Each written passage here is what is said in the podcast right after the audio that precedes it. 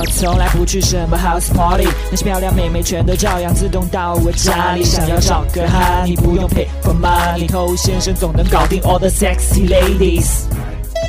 嗨，各位好，我是偷先生。在上一集我们讲了，如果你跟这个妹子缺乏联系感，没有熟悉度，那你跟她的相处可能会一直客客气气，非常的拘谨，聊天都是一些表面的话题。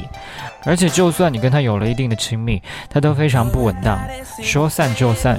所以这个问题呢非常重要，是吧？但是也千万不要忘记，最后一句也提醒了大家，这个东西不是越多越好的。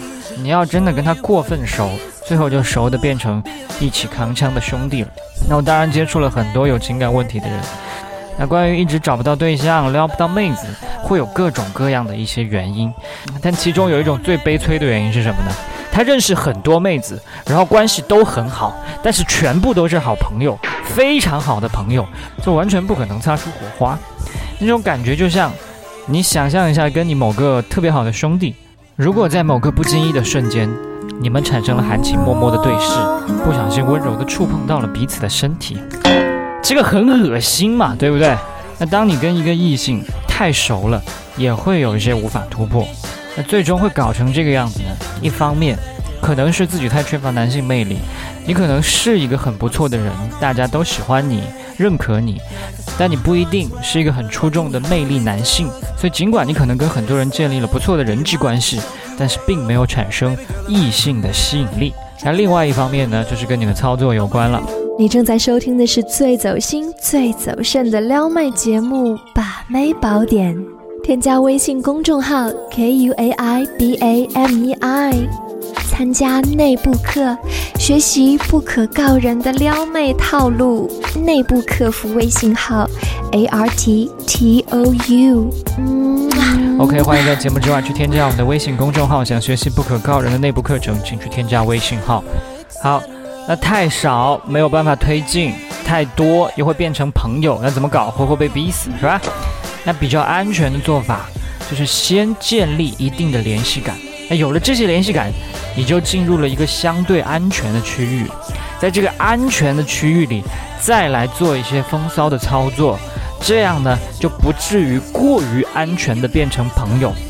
你简单的说，就是你要采取了一定的防护措施，才能够玩一些危险动作。那以上这一段你可以好好理解一下。那如果你反过来，你跟妹子并没有什么联系感，跟陌生人没什么太多区别。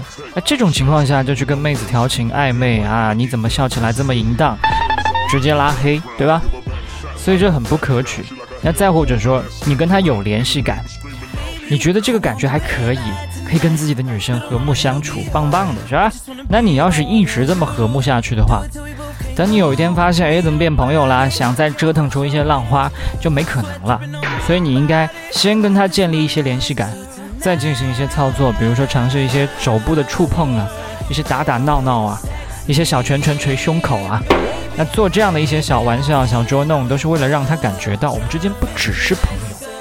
也就是说，先建立联系感，从而有了一点熟悉度，对吧？这样我们才能够继续走。那怎么继续走呢？我们需要再打破这个熟悉度。让他也感觉到，我们接下来要走的不是朋友的这条路，而是另外一条男欢女爱的路。简单的说，就是先建立，再打破，从而产生暧昧的张力。比方说，戳他手臂上的肉，然后说：“哎呦，我想你最近胃口一定特别好吧？”再或者说：“那几块钱一斤呢？见人一个是吧？”那这样你们的对话才不会那么的沉闷。他才有机会来说你讨厌，对不对？那类似的例子呢，在之前的节目其实讲过很多了，你都可以拿来在这个阶段使用。那这一集要画的重点就是，你要明白何时建立，何时打破，张弛有度，这样去推进一段关系。那么关于打情骂俏方面更多的一些干货指导，我们在后续的节目当中会提供给你。我是头先生，今天就跟你聊到这儿，我们下回见。